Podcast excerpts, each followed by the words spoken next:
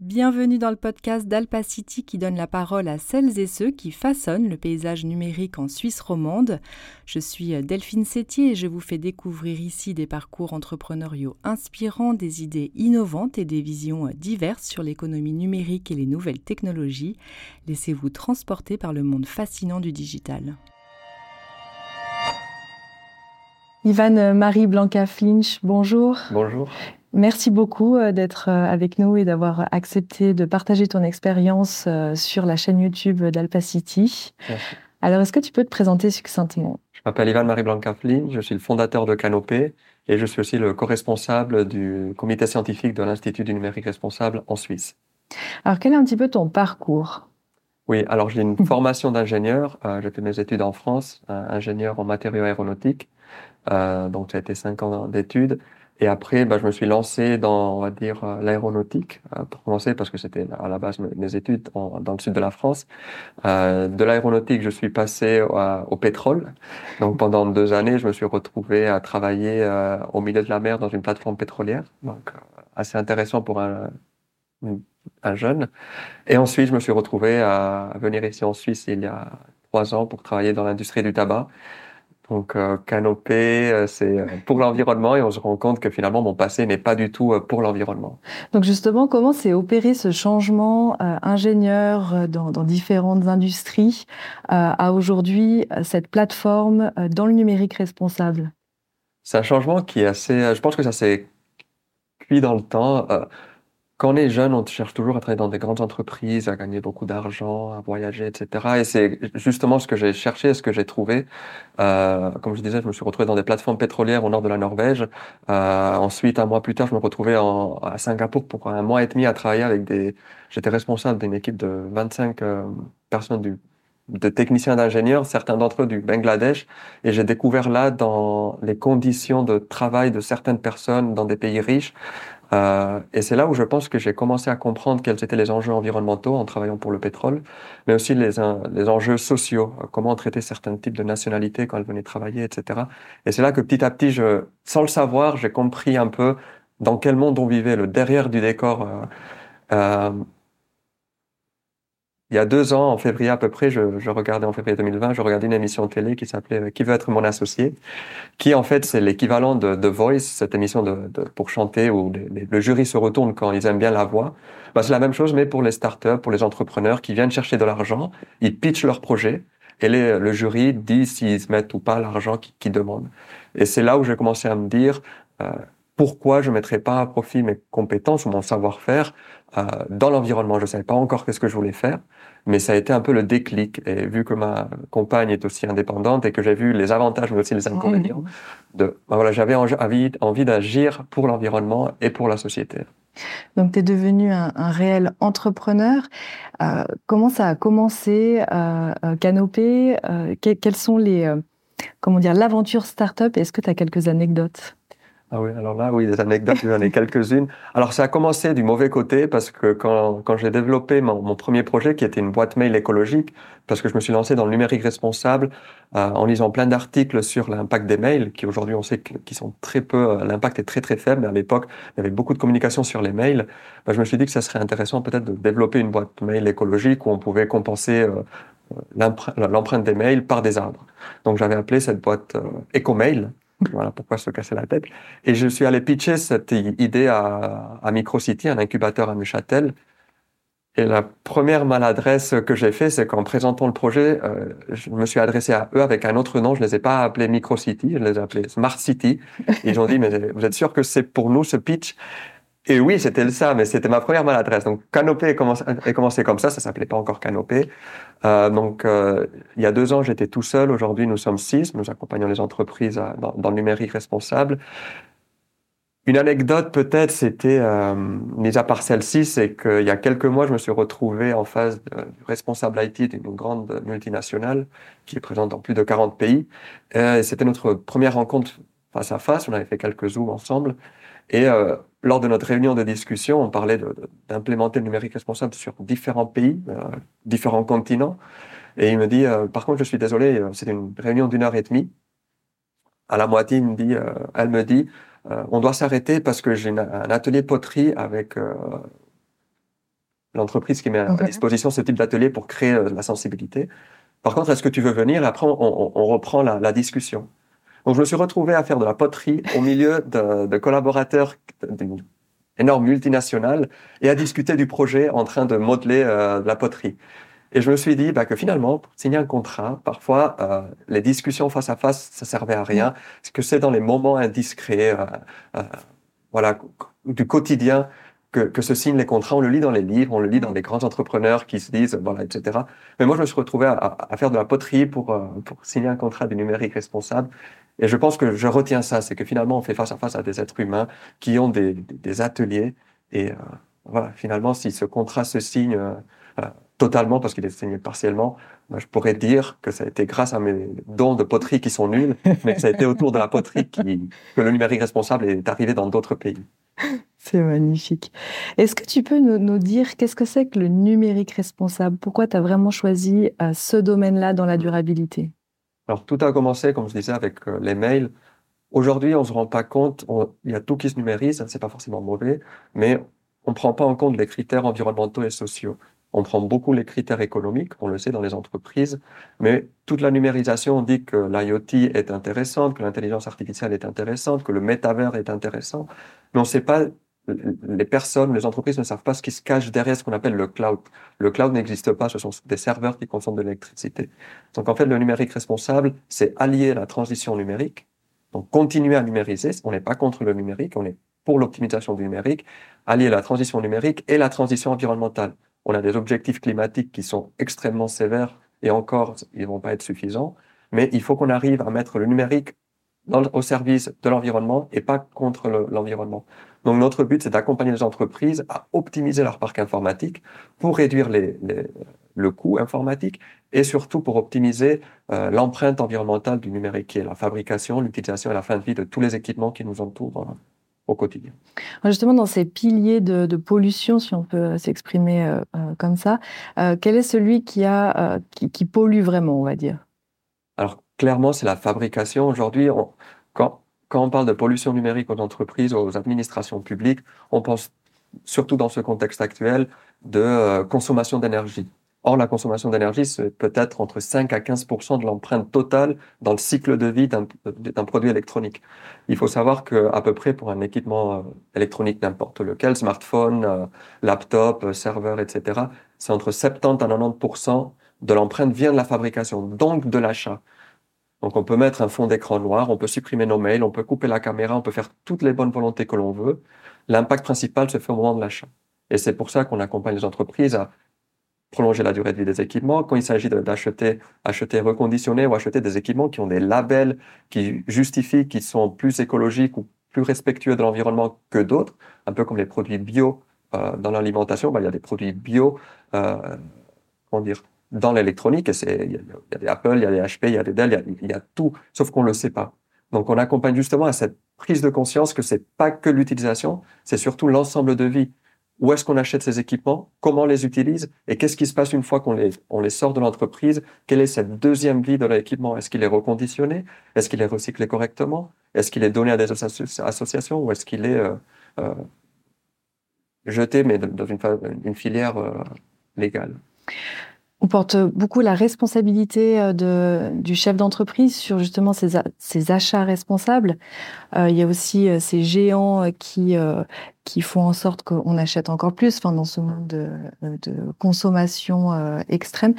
comment le, justement cette industrie de, de la fabrication réagit? Comment Est-ce qu'il y a des choses qui sont mises en place? Est-ce qu'on doit faire intervenir des lois pour pousser encore plus la production responsable?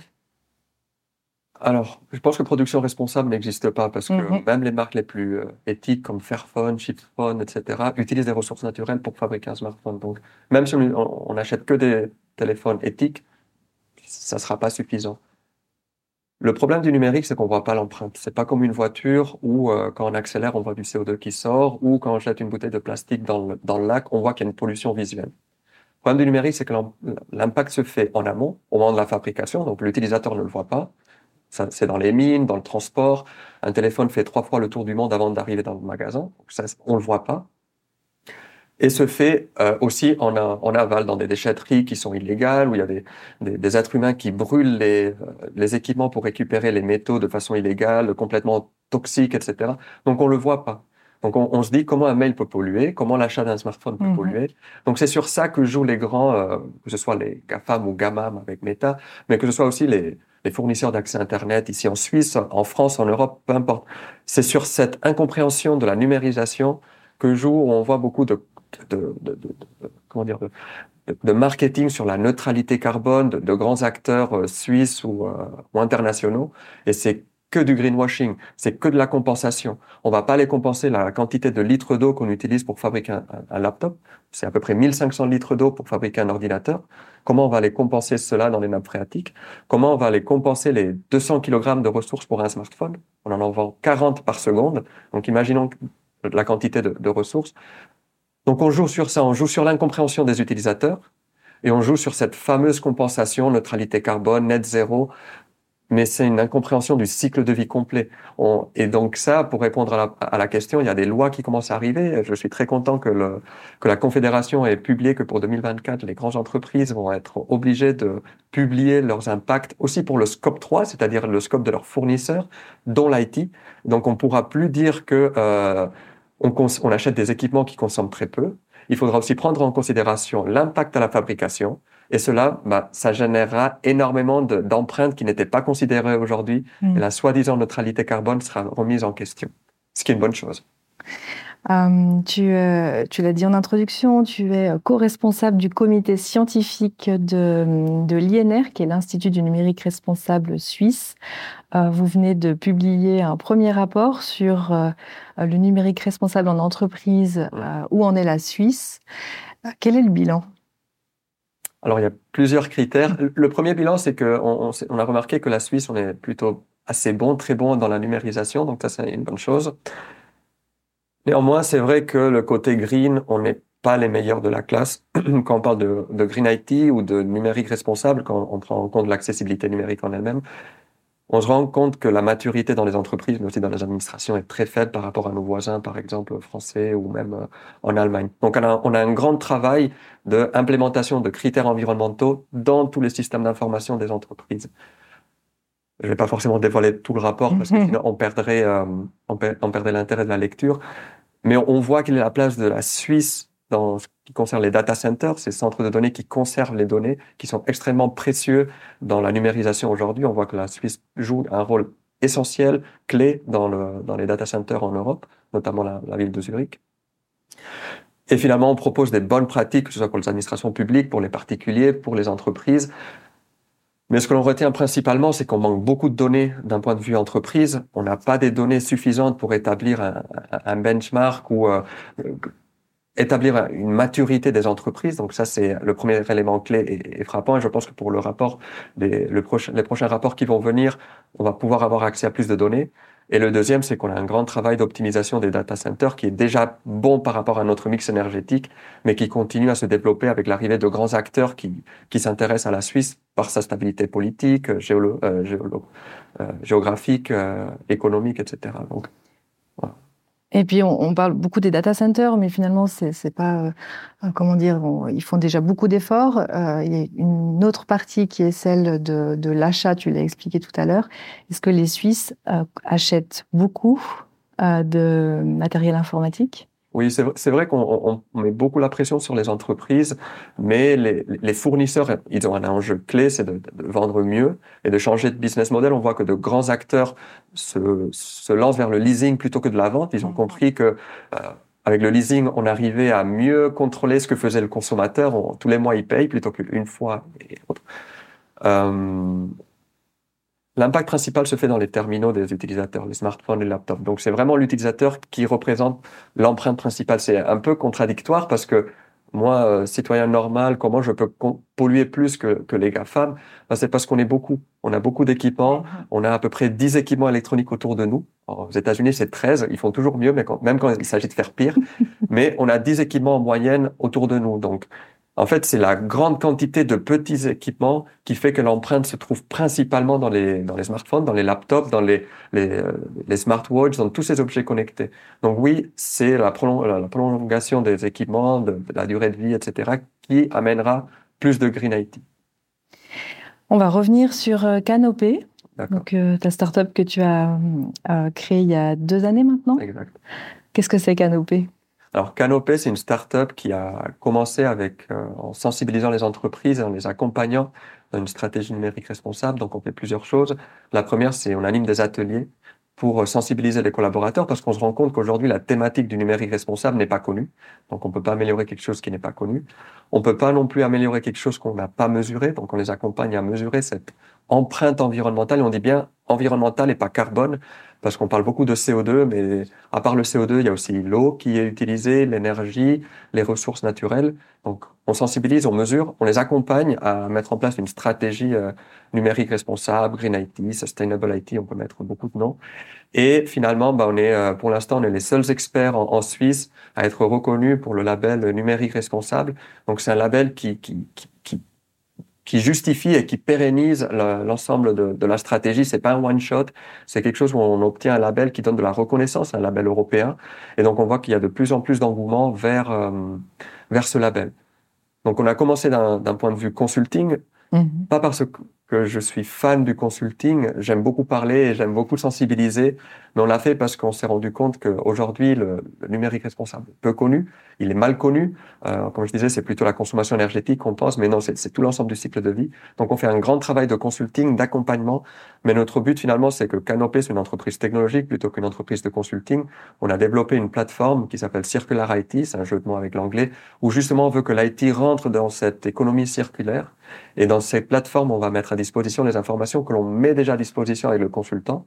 En tant que consultant, on paye finalement un consultant pour les informations qu'il donne. Donc, si on met à disposition les informations, on n'a plus besoin, en tout cas moins de temps de consulting. Ça donne de la flexibilité à l'entreprise, ça lui coûte moins cher et c'est développé d'un point de vue ludique pour que l'IT ne fasse pas peur au, au département achat, RH, euh, communication. Voilà, c'est ce que c'est Canopy. Comment elle fonctionne cette plateforme euh, IT alors c'est une plateforme mhm. où euh, c'est basé sur des abonnements annuels. On a différents modules. On peut euh, s'abonner au module qui nous intéresse. On a Mesurit. Donc Mesurit, là, on va faire, euh, une, on l'a simplifié au maximum. On va faire une liste de commissions, par exemple. On va indiquer tous les équipements qu'on a, que ce soit du hardware, donc laptop, imprimante, vidéoprojecteur, etc. Euh, software, tous les logiciels, heures de vidéoconférence, email, etc. Que, que, que les collaborateurs ou collaboratrices utilisent. Et en fonction de l'inventaire, on va leur donner un résultat de empreinte en CO2, en eau, en énergie, en ressources naturelles. Et ces entreprises vont pouvoir se comparer à plus de 300 entreprises euh, en Europe pour savoir où elles se situent, leur maturité numérique responsable. Est-ce que c'est plutôt dans les achats qu'il faut s'améliorer? Est-ce que c'est dans la formation? Est-ce que c'est dans la gouvernance? Est-ce que c'est dans l'IT lui-même?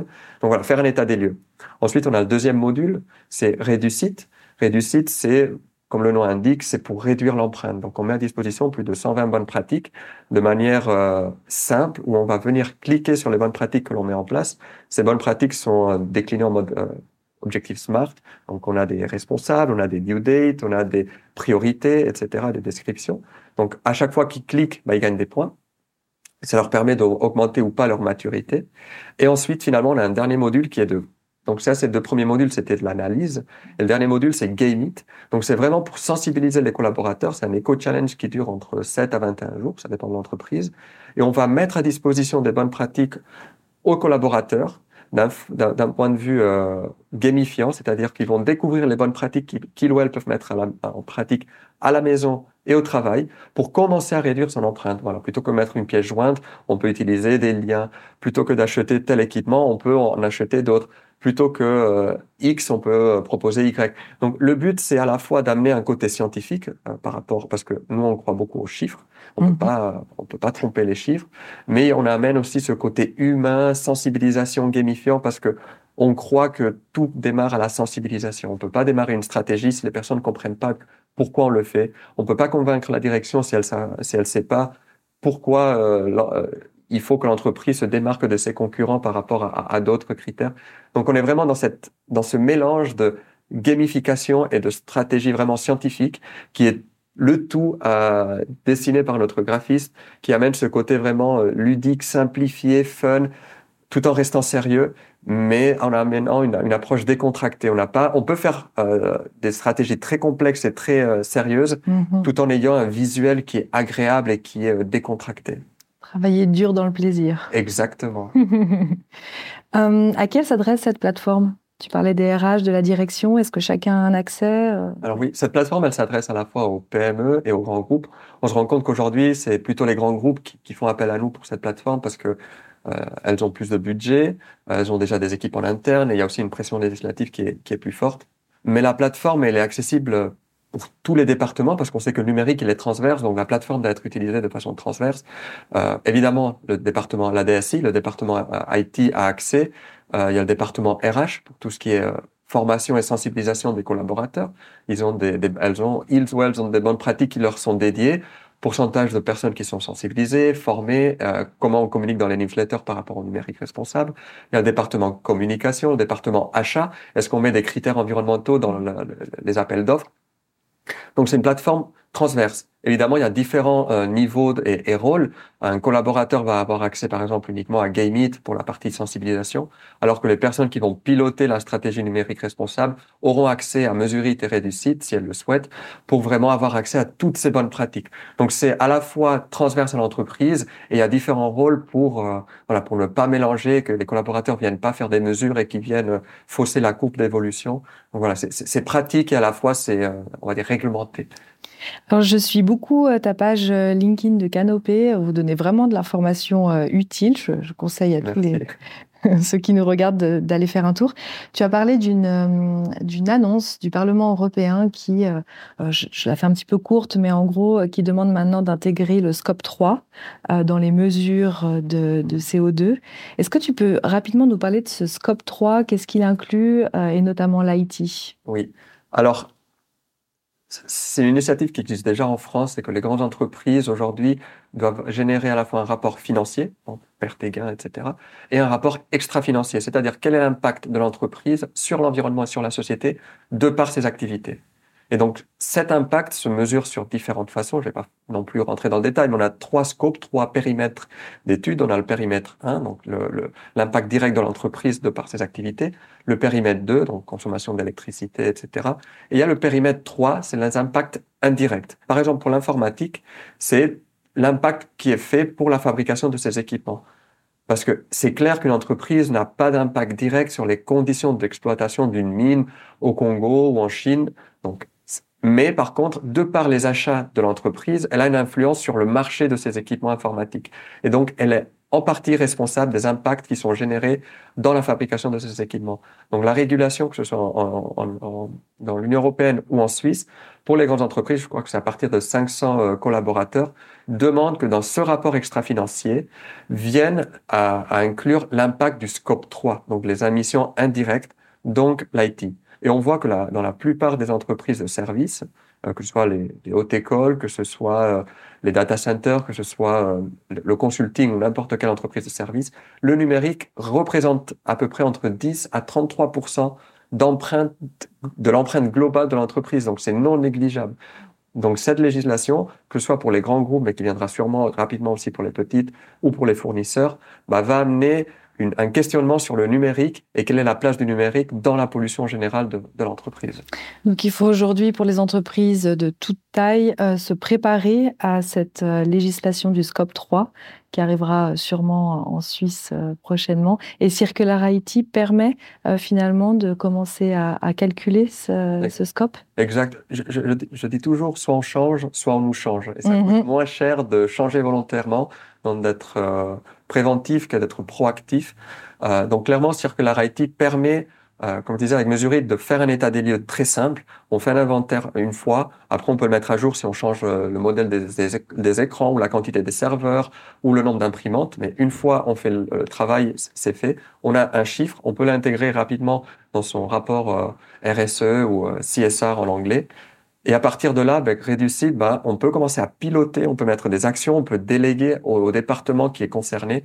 Évidemment, l'IT ne va pas tout gérer. L'achat va gérer la partie qui est, euh, achat qui lui est propre, les RH vont gérer le leur, et ça permet de dynamiser, de casser les silos et d'avoir cette communication et d'accélérer. Donc, ce côté informel mais à la fois sérieux, bah, on voit qu'il y a un retour très positif. De, voilà, ça nous donne envie de, de, de gamifier. Finalement, c'est presque de l'addiction for good. On a fait que, en faisant des bonnes choses, on gagne des points. Au lieu de ne pas les faire et être euh, puni, bah, au contraire, on gagne des points, on se compare, on peut se comparer entre départements, ça amène une, une, une rivalité saine et ça amène les gens à être presque addicts aux bonnes choses. Et c'est finalement, je pense qu'on peut mettre la technologie, le numérique au, la contribution de l'environnement et, et, de l'être humain, parce qu'il a une force très forte, le numérique. Comment les entreprises réagissent euh, euh, quand tu présentes l'outil, quand tu présentes les enjeux du numérique responsable? Euh, Tu disais tout à l'heure que tu fais beaucoup de sensibilisation. Est-ce que tu vois un petit changement aujourd'hui où on se dit, OK, maintenant, euh, il faut le faire? Comment? À travers différents outils? Alors oui, malheureusement, la situation porte à, à à considérer la, consommation énergétique. Euh, il y a les différentes COP, même si d'un point de vue personnel, je pense qu'elles n'amènent pas forcément grand-chose à part un, critère financier. Euh, mais oui, la, situation aujourd'hui euh, globale fait qu'on se pose des questions. Maintenant, le sujet du numérique responsable, le Green IT, n'est pas connu du tout, très peu, à part dans les grands groupes qui ont déjà des filiales à, à l'étranger. Avec l'expérience qu'on a maintenant, il y a différents stades. le premier, c'est le, le, refus ou le déni, c'est qu'on dit bah, le numérique n'a pas d'empreinte. Euh, c'est du immatériel euh, et le peu que j'ai d'impact, la consommation énergétique, j'ai de l'énergie renouvelable ou je le compense. Une fois qu'on fait la sensibilisation, là on commence à avoir un, des soucis. Les gens disent ah mais oui on a un impact, il faut qu'on agisse. Donc y a, on passe du, du refus à au questionnement, mais on ne sait pas toujours euh, comment agir. Et donc c'est là où à travers soit le consulting, soit la plateforme, on les accompagne dans cette pas forcément peur, mais cette volonté d'agir parce que on prend conscience de ce qui se cache derrière le cloud, derrière le numérique, derrière le greenwashing que l'on voit H24 euh, tous les jours sur euh, les équipements, les services, les abonnements, le cloud, etc. On prend conscience qu'il y a des façons alternatives d'utiliser le numérique. Il ne s'agit pas de revenir aux pigeons voyageurs ni rien, mais on peut utiliser le même numérique d'une façon plus responsable. Et quand dit plus responsable, c'est de façon plus économique, c'est d'optimiser le parc informatique, parce qu'aujourd'hui, on voit qu'il y a une obésité informatique. Cette mode du double écran euh, qui est venue, bah, ça alourdit le bilan carbone euh, et environnemental des entreprises d'un point de vue IT. Donc, il y a une façon différente de, de le faire. Mais la base, c'est la sensibilisation. Donc, pour résumer, aujourd'hui, on se rend compte que les personnes ne sont pas informées. Quand elles le sont, elles sont mal informées. Et que quand on les informe, elles ont agi. Ça, c'est un point très positif, c'est qu'une fois que les personnes ont euh, l'information, la plupart du temps, on nous dit si j'avais su avant. Et ça, ça nous donne en fait une. C'est le, le gasoil, c'est l'essence, euh, c'est l'énergie renouvelable qui nous fait travailler. C'est qu'on voit que les gens sont prêts à agir, mais une fois qu'ils ont les informations ou qu'elles ont les informations. Mais de façon proactive, aujourd'hui, le numérique responsable ne vient pas encore euh, de la direction ou des, ou des managers. On parle beaucoup de Green IT, d'IT for Green euh, et de numérique responsable. Comment on, différencie tout ça? Est-ce que, est-ce que tu as des définitions pour euh, nous éclairer? Oui, oui, bah c'est, c'est une complexité. On joue toujours sur les mots. Il y a beaucoup de mots, que ce soit en anglais, en français. Alors, numérique responsable, c'est l'ensemble. Green IT, c'est comment on fait pour réduire l'empreinte de notre parc informatique en mettant des clauses environnementales, en achetant des équipements avec des labels, par exemple TCO, Energy Star, euh, pour les serveurs. Donc on a, on peut utiliser le numérique de façon plus green. Ça, c'est le Green IT. L'IT for Green, c'est comment le numérique peut aider l'être humain à réduire son empreinte globale. Un exemple très simple, c'est le télétravail. Le télétravail, grâce au numérique, on n'a plus à se déplacer du de la maison au travail, donc on réduit l'empreinte de la mobilité. Donc il y a ces deux choses. Green IT, c'est réduire l'impact du numérique et le IT for Green, c'est comment le numérique, il peut réduire notre empreinte en tant qu'être humain. Et le numérique responsable, c'est l'ensemble de Green IT, IT for Green, mais aussi la partie sociale. Donc, euh, Human IT, c'est comment on fait pour que l'IT, pour réduire l'impact de l'IT sur l'être humain. On parle de fracture numérique, d'accessibilité numérique, mais aussi IT for Human. Comment on peut mettre à disposition l'IT pour réduire euh, le, les problèmes. Euh, par exemple, on commence à avoir des, personnes qui, étaient sourdes et que grâce au numérique entendent ou voient ou peuvent se déplacer ou d'autres. Donc, on voit que le numérique est là pour aider l'être humain d'un point de vue environnemental et social, mais qu'en même temps, on a une responsabilité à utiliser correctement le numérique parce qu'il est à la fois un levier de réduction d'empreintes, mais s'il est utilisé euh, incorrectement, bah, c'est un catalyseur, il, accélère euh, cette empreinte euh, numérique. Donc ça amène ce côté éthique du numérique. Alors Canopé prend de l'ampleur, hein. vous commencez à être de plus en plus connu en Suisse et à l'étranger. Mm. quelles sont les, les prochaines étapes? Est-ce que tu recrutes actuellement? Alors pour l'instant, c'est une grande question parce que euh, si on voulait répondre à, toute la demande, je dis pas forcément qu'on est le Microsoft de la Suisse, loin de là, mais on se rend compte qu'il y a une grande pression législative qui amène les grands groupes euh, à, mesurer, donc on devrait recruter. Mais comme je disais, on veut pas devenir non plus une entreprise de consulting, donc on veut pas recruter euh, une armée de consultants pour répondre à tout le monde.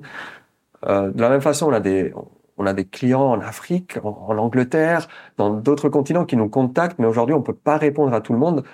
Et la volonté, c'est de répondre. Donc, pour cela, euh, notre plateforme web est développée en différentes langues. Elle est en espagnol, en anglais, en français, en allemand et bientôt en, italien aussi. Donc, notre volonté, oui, c'est de nous internationaliser. Donc, pour 2023, ce que l'on veut, c'est, dire, être plus visible en Suisse romande, c'est déjà le cas plus en Suisse alémanique, donc devenir les, référents, prolonger notre référence en numérique responsable en Suisse et euh, rentrer dans les territoires euh, anglais, allemands et avoir quelques clients dans d'autres continents. Donc pour 2023, l'enjeu, ça va être l'internationalisation. Et au niveau des, des formations en Suisse, est-ce que les profils avec qui euh, tu travailles sont sensibilisés déjà en amont au numérique responsable Est-ce que les filières de formation en parlent déjà dans les communautés de développeurs ou ou dans les, les ceux qui font les, les infrastructures IT. C'est quoi un petit peu le, ton ressenti là-dessus? Alors, je pense que de plus en plus, ça rentre. Alors, ça rentre très gentiment. On, participe à, des, à, différentes formations de, de, haute école de gestion. Donc, on voit que cette thématique rentre. Euh, pour ce qui est informatique, de ce que je parle avec les professeurs, c'est fait indirectement. Donc, optimisation du code, etc. C'est fait déjà dans la nature même du développement, mais on ne sait pas forcément mesurer quel est le gain ou la perte environnementale. Euh, néanmoins, c'est encore un sujet qui est peu traité dans les universités ou dans les hautes écoles. Euh, je, je, pense que, par exemple, on sait que l'école 42 organise des événements sur le numérique responsable.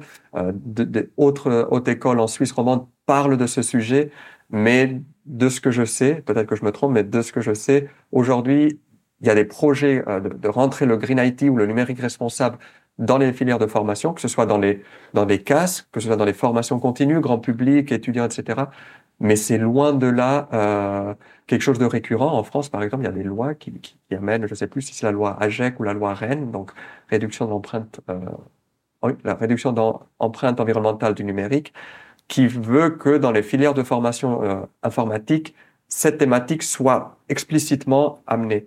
Euh, ici en Suisse, je ne suis pas forcément euh, au courant que ça soit le cas encore, mais je suis convaincu que ça arrivera parce que c'est une demande de la société, c'est une demande de l'industrie et ça va être une demande législative. Donc finalement, l'éducation devra, suivre ce que, ce que demande l'environnement extérieur je sais que, Ivan, tu as un franc-parler.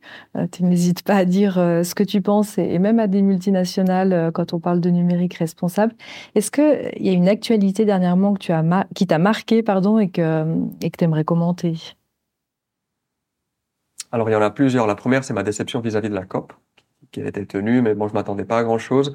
Et je ne l'ai pas dit en introduction en me présentant, mais je suis toujours quelqu'un de très optimiste. Euh, mais réaliste, mais optimiste. Je me dis que finalement, bah, il faut pas s'attendre à, aux grandes lois internationales pour changer. On le voit, on voit que la Confédération a, sorti une, loi pour 2024 qui est très bien. Pour moi, elle est loin d'être suffisante, mais c'est déjà un premier pas.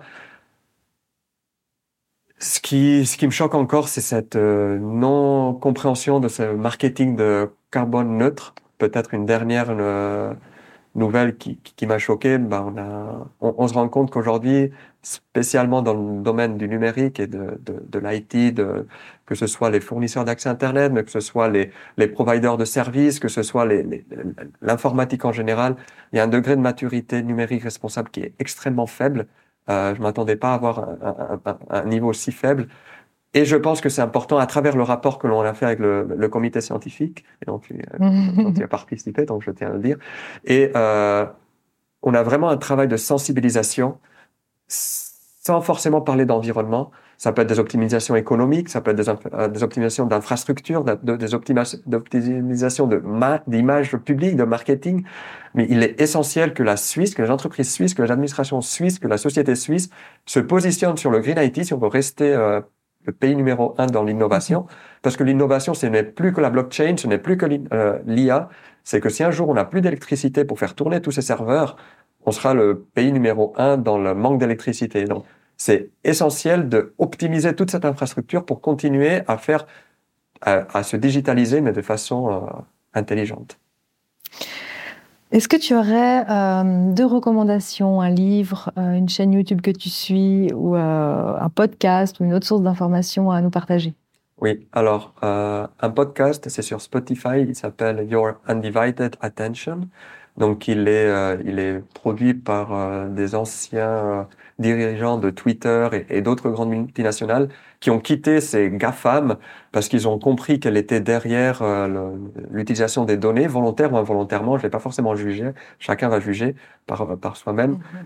Mais ça donne un peu, il y a des épisodes où on montre comment les, les technologies numériques se sont inspirés des technologies de casino, d'addiction, pour, euh, pour nous rendre accros. Par exemple, quand on swipe ou quand on fait un défilé sur les écrans, bah, finalement, ça génère des l'endorphine, donc euh, une, une, hormone euh, du plaisir, ou la dopamine, qui, qui, permet, qui nous donne de la, du plaisir. Donc c'est pour ça qu'on veut euh, toujours défiler ou acheter parce que ça génère ça. Et en fait ça, ça vient des casinos. C'est la même, euh, c'est la même technologie que quand on tire du, de, de, ce levier au casino. Mais en fait, ça n'a rien été inventé, ça a été pris des casinos. Donc ce podcast, il en parle, donc je le recommande. Et après, ben, un classique Arte. Euh, ils en parlent beaucoup du numérique, de numérique responsable. une émission, il y a un épisode qui s'appelle le, le, dessous des cartes et parle des, des câbles de fibre optique combien comment se retrouvent aujourd'hui des millions de kilomètres de câbles de fibre optique pour finalement qu'on puisse regarder YouTube, TikTok, etc. Euh, ils disent que c'est 32 fois le tour de la Terre, le nombre de câbles qu'on a aujourd'hui sur Terre. En 2020, je ne veux pas imaginer après le Covid. Donc voilà, c'est deux recommandations. Magnifique, merci beaucoup. On mettra les liens euh, dans la description.